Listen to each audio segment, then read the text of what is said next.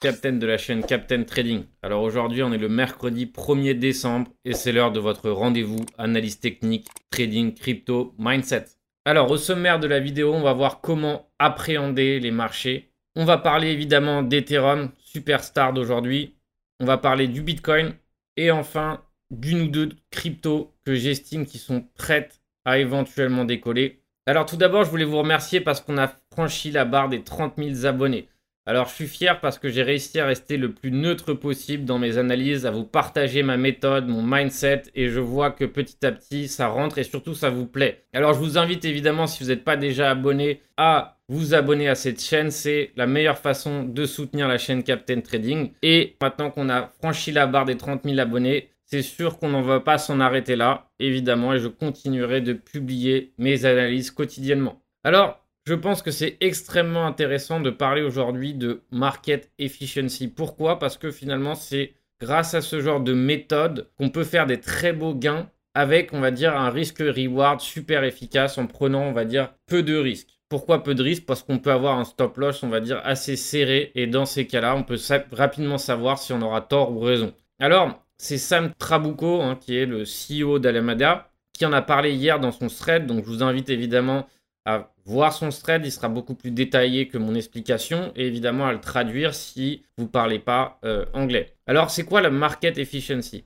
Tout simplement c'est l'efficacité du marché. Ça veut dire que finalement le marché est extrêmement efficace pour assimiler des informations. Alors qu'est-ce qui s'est passé avec le Covid en mars 2020 bah, C'était un événement qui était complètement nouveau. Alors Qu'est-ce qui s'est passé? Il y a eu un crash. Le marché a mis plusieurs mois, ou on va dire un bon mois avant de s'en remettre. Évidemment, les cryptos en ont profité. Avant ça, on était loin les dessus. Hein. On aurait pu penser que les cryptos allaient mourir. Donc ça, ça a été la première assimilation d'informations sur le sujet. Deuxième fois, il y a eu le variant Delta. Qu'est-ce qui s'est passé après le variant Delta? Le marché a craché, il a craché beaucoup moins fort, il a mis deux semaines à s'en remettre. Et là, dernier événement, le nouveau variant. Et qu'est-ce qui s'est passé? Le marché a fait une petite correction assez rapide. Hein. Évidemment, il y avait une grosse panique qui régnait sur les, réseaux, etc. Et finalement, on voyait que c'était beaucoup plus une panique euh, d'investisseurs particuliers et non une panique, on va dire, beaucoup plus forte. Donc, qu'est-ce qui s'est passé? Le marché, en quelques jours, même pas, il a commencé à redécoller et à reprendre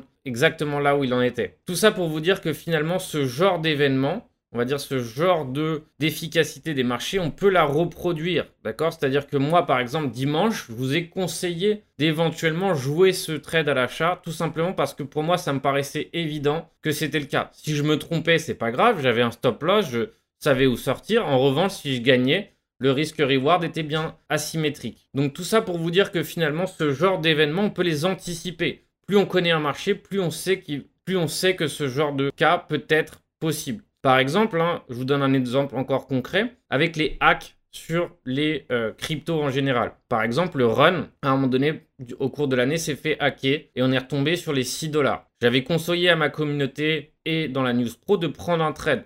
Beaucoup n'ont pas voulu prendre le trade tout simplement parce qu'ils estimaient que c'était bien trop risqué, etc. Pour moi, le risque-reward était là. C'est-à-dire que finalement, si ça continuait de chuter, je sortais du trade. En revanche, si le trade fonctionnait, je restais dans le trade et dans ces cas-là, ça devenait un trade intéressant. Résultat, en quelques semaines, on a doublé, voire triplé depuis l'investissement initial. Tout ça pour vous dire finalement que ce genre de cas de figure se reproduisent constamment. Et derrière, si nous, on a une longueur d'avance en connaissant ce genre de principe, en connaissant ce genre d'efficacité de, marché, on peut tout simplement euh, tirer son épingle du jeu et dans ces cas-là, empocher des profits extrêmement rentables et tout en ayant un risque contrôlé et mesuré. Donc pour moi, c'est vraiment un point important d'en parler aujourd'hui parce que tout ça vous donnera une longueur d'avance par rapport aux investisseurs débutants qui agissent uniquement selon les émotions. Alors maintenant, on va voir Ethereum. Alors vous savez que j'aime bien regarder l'Open Interest. J'ai une, vidéo euh, complète sur le sujet, donc n'hésitez pas surtout à vous revoir cette vidéo. Hein. C'est une des seules vidéos francophones qui parle de ce sujet. On voit ici tout simplement qu'à partir hein, des 4300, ici le mouvement a été largement acheté par des leviers. Alors qu'est-ce que ça veut dire? Ça veut dire que finalement, si le prix chute et que c'est des leviers longs et qu'ils sont éventuellement à risque, hein, qui sont éventuellement à risque de liquidation, il suffira d'un mouvement baissier tout simplement pour liquider ces positions. Alors soit il les clôture et dans ces cas-là l'open interest descendraient, ou soit évidemment ils sont liquidés, dans ces cas-là, l'open interest descend aussi. Alors, tout ça pour vous dire que finalement, il suffira d'un mouvement baissier violent pour clôturer tous ces contrats et donc du coup faire chuter le prix de plus en plus bas, d'accord? Entraîner une cascade de liquidation. Alors c'est pour ça qu'il faut être précautionneux, je dirais, d'accord? Donc pour l'instant, on, on est sous l'all-time high, donc pour l'instant ici on voit que les 4900 sont une résistance. Si on regarde le Shop Index, on voit qu'on a amplement la force hein, de continuer ce breakout. Donc on aurait été ici avec un Shop Index complètement bas, je vous aurais dit voilà, faites attention. Donc là, pour l'instant, on a amplement la force hein, tout simplement de franchir cet all-time high, mais évidemment, il faudra évidemment être assez prudent du fait que finalement il y a beaucoup beaucoup d'open interest et du coup évidemment il y a une hype actuellement autour d'Ethereum sur les réseaux sociaux. Donc tout ça c'est un cocktail assez explosif. Et aussi il faut savoir que Ethereum aussi est un peu le roi des fake out hein. à chaque fois que Ethereum nous a fait un all time high je vous invite à regarder les graphiques d'accord? All time high énorme correction. Ici on a fait du 60% all time high on a fait du 30% et dernier all-time high, on a fait du 20%. D'accord? Donc tout ça pour vous dire que avec Ethereum, vaut mieux toujours prendre un edge lorsqu'on arrive sur un nouvel all-time high et qu'il est, il est préférable d'être extrêmement prudent. Et moi, en tout cas, acheter la résistance ici n'est pas forcément un trade que je mettrai en place. D'accord? Moi, j'en ai déjà. Donc évidemment, mon but, hein, mon objectif va être essayer de hedger au maximum, de protéger et de pouvoir, on va dire, augmenter euh, mes Ethereum s'il y a une correction, mais je ne serai pas forcément friand d'acheter ici. D'accord? Donc il y a encore pas mal de cryptos qui, elles, n'ont pas vraiment explosé ou sont en consolidation, qui donc, elles, seraient présentes, on va dire, un avantage en risque-reward un peu plus intéressant. Mais je préfère tout simplement être prudent. D'accord? Encore une fois, si vous souhaitez acheter avec un plan, vous pouvez. Mais évidemment, je vous invite évidemment à la prudence. Alors, je viens de brièvement parler de hedging sur Ethereum. Alors tout simplement, je voulais essayer de vous expliquer qu'est-ce que c'est que le hedging. D'accord? Donc le hedging, c'est tout simplement l'action de protéger son porte-monnaie face à la volatilité. Donc face évidemment à une baisse du prix, en l'occurrence. Je voulais vous expliquer le plus simplement possible le hedging. Donc le hedging est une technique qui vise à protéger son capital en cas de volatilité, notamment de volatilité baissière. Donc vous savez que les cryptos sont loin d'être un long fleuve tranquille. Et donc, évidemment, notre portefeuille en valeur oscille très souvent, d'accord, entre plus 20%, plus 30%, etc. Alors, le but du hedging, finalement, qu'est-ce que c'est? C'est de faire en sorte que la valeur de son portefeuille reste stable en cas de chute. Donc, Ici, dans, cette dans ce magnifique schéma que je vous ai fait, on a la différence entre un portefeuille edgé et un portefeuille non edgé. Alors évidemment, c'est schématisé au maximum pour que vous puissiez comprendre. Alors ici, dans ce petite courbe baissière, belle courbe baissière, hein, si on n'a pas de valeur ici, mais si on avait des valeurs, ça serait, on va dire, 30%, 40%. Qu'est-ce qui s'est passé dans la valeur de mon portefeuille? Ici, tout simplement, admettons que j'étais à 10 000 à ce moment-là, je suis redescendu à 7 000 dollars en valeur. Et ici, qu'est-ce qui s'est passé? Au même moment, au lieu de redescendre en valeur, j'ai augmenté en valeur. Donc au lieu, par exemple, si ici j'étais à 10 000, je suis passé à 13 000 dollars. Donc tout ça, c'est hypothétique, mais c'est le principe. Qu'est-ce qui s'est passé par rapport à, entre ces deux porte-monnaies? Donc ce porte-monnaie a appliqué du hedging. Donc évidemment, c'est pas forcément facile, il faut bien l'appliquer, il faut essayer de bien mettre en place la stratégie, etc., etc. Mais admettons que ça a été correctement fait, ce portefeuille ne subit pas la baisse et après la baisse, finalement, va surperformer ce porte-monnaie qui lui est repassé à 10 000. D'accord? Il est repassé à 10 000 en ne faisant rien, sauf que lui, au lieu de repasser à 10 000, il est déjà, on va dire hypothétiquement, à 16 000. Pourquoi? Parce qu'il a récupéré les 30% de baisse, parce que lui, pendant que la baisse a eu lieu, il n'a pas perdu 30% en valeur. Il les a gardés. Il les a gardés, voire même augmentés. D'accord? Parce qu'on peut profiter de ces mouvements de panique pour, en plus d'ajouter un hedge, de faire de la spéculation. Donc tout ça fait que derrière, le portefeuille X donc, est resté à baisser en valeur pendant un moment et repasser, on va dire, ça c'est dans le meilleur des cas, et repasser à là où il était. Et dans l'autre portefeuille, lui, il performe, quoi qu'il arrive, à la hausse, à la baisse. Donc je ne sais pas si j'ai réussi, on va dire, à synthétiser le plus possible et à imager le plus possible, mais c'est ça le hedging, d'accord? C'est couvrir son porte-monnaie face à la baisse et derrière, au lieu de perdre en valeur, c'est récupérer cette valeur pour éventuellement derrière réinvestir, d'accord? Donc si par exemple euh, vous aviez du Bitcoin et ici le Bitcoin chute, d'accord? Vous avez toujours un Bitcoin. Sauf que ici, la valeur a été perdue. Alors que là, par exemple, pendant que la valeur du Bitcoin était perdue, vous pouvez vous en servir pour racheter du Bitcoin. Donc derrière, au lieu d'avoir un Bitcoin à ce moment-là, ici, vous en auriez eu un 30. D'accord? C'est ça de façon imagée. Donc je vous rappelle que dimanche a lieu le webinaire sur le hedging. Donc on va partir sur un webinaire de hedging débutant. C'est-à-dire que on va partir du principe que vous n'avez jamais utilisé des options. On va parler aussi du hedging simple. Et évidemment, derrière, je vais donner des méthodes et les stratégies pour quand mettre en place un hedging. Donc ça, ça a lieu dimanche. Je vous invite évidemment à y assister si cette méthode vous intéresse. Je pense qu'il est primordial d'utiliser le hedging en crypto, mais en bourse traditionnelle aussi. Donc évidemment, je ne peux que vous inviter à nous rejoindre dimanche. Je vous rappelle que les places sont limitées. Maintenant qu'on a vu évidemment le hedging, Ethereum, donc qui s'approche, on va dire, d'une résistance qu'on espère qu'il va franchir, on va voir ensemble le Bitcoin.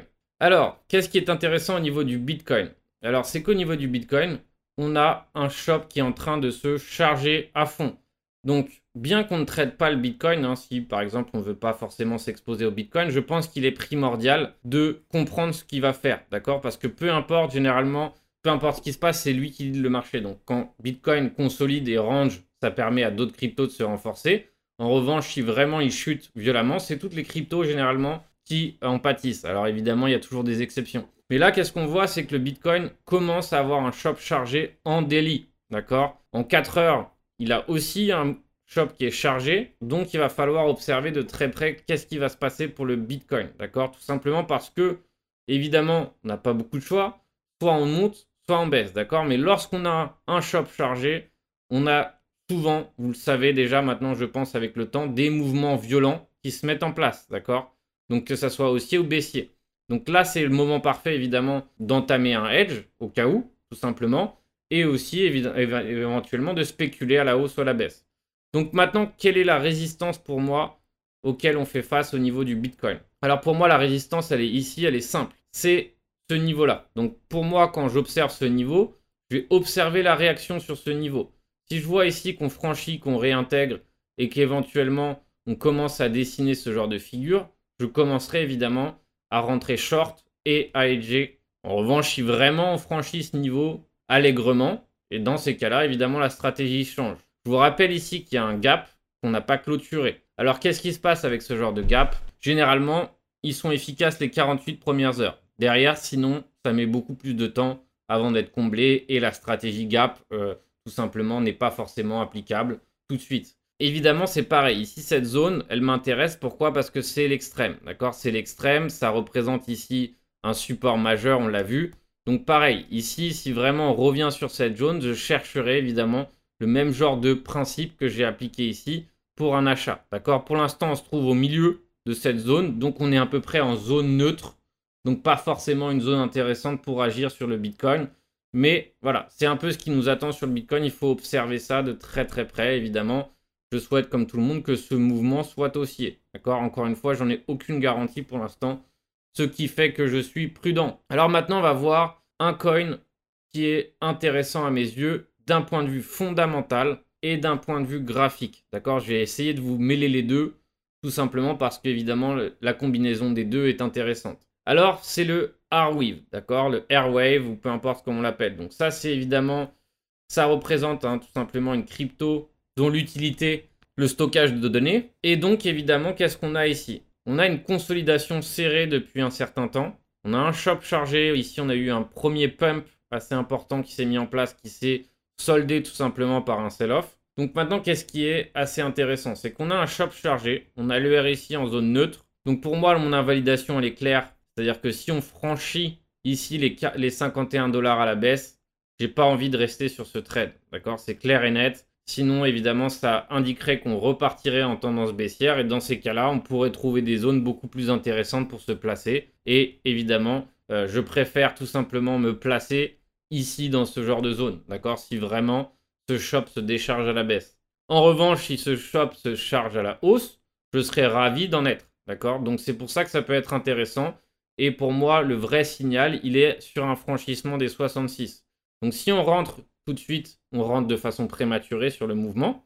Et dans ces cas-là, il faut comprendre tout simplement qu'on peut être exposé à ce que le prix continue de baisser. Ou derrière, si on rentre ici lorsqu'on aurait franchi les 66, on rentre ce qu'on appelle dans la force. Éventuellement, il faut que ce mouvement persiste au-dessus des 66. D'accord? Sinon, ça n'a plus vraiment de sens. Mais tout ça pour vous dire qu'on est dans une configuration graphique intéressante. Le shop est chargé à fond. Donc le shop est chargé pour pas mal de coins. Donc évidemment, il faut, euh, comprendre que ce shop chargé à fond peut tout simplement nous conduire à un mouvement baissier violent ou aussi violent. Donc c'est pour ça qu'il faut être assez alerte. Alors je vous rappelle que vous pouvez indiquer en commentaire votre crypto que vous souhaitez voir analysé pour la prochaine minute marché. C'est tout de suite qu'on vote, évidemment, et je récupérerai, je recompilerai les votes de cette semaine et de dimanche dernier. Alors, en attendant, je vous souhaite un bon trading à tous. On se retrouve très vite sur les réseaux sociaux. Et comme d'habitude, soyez vigilants.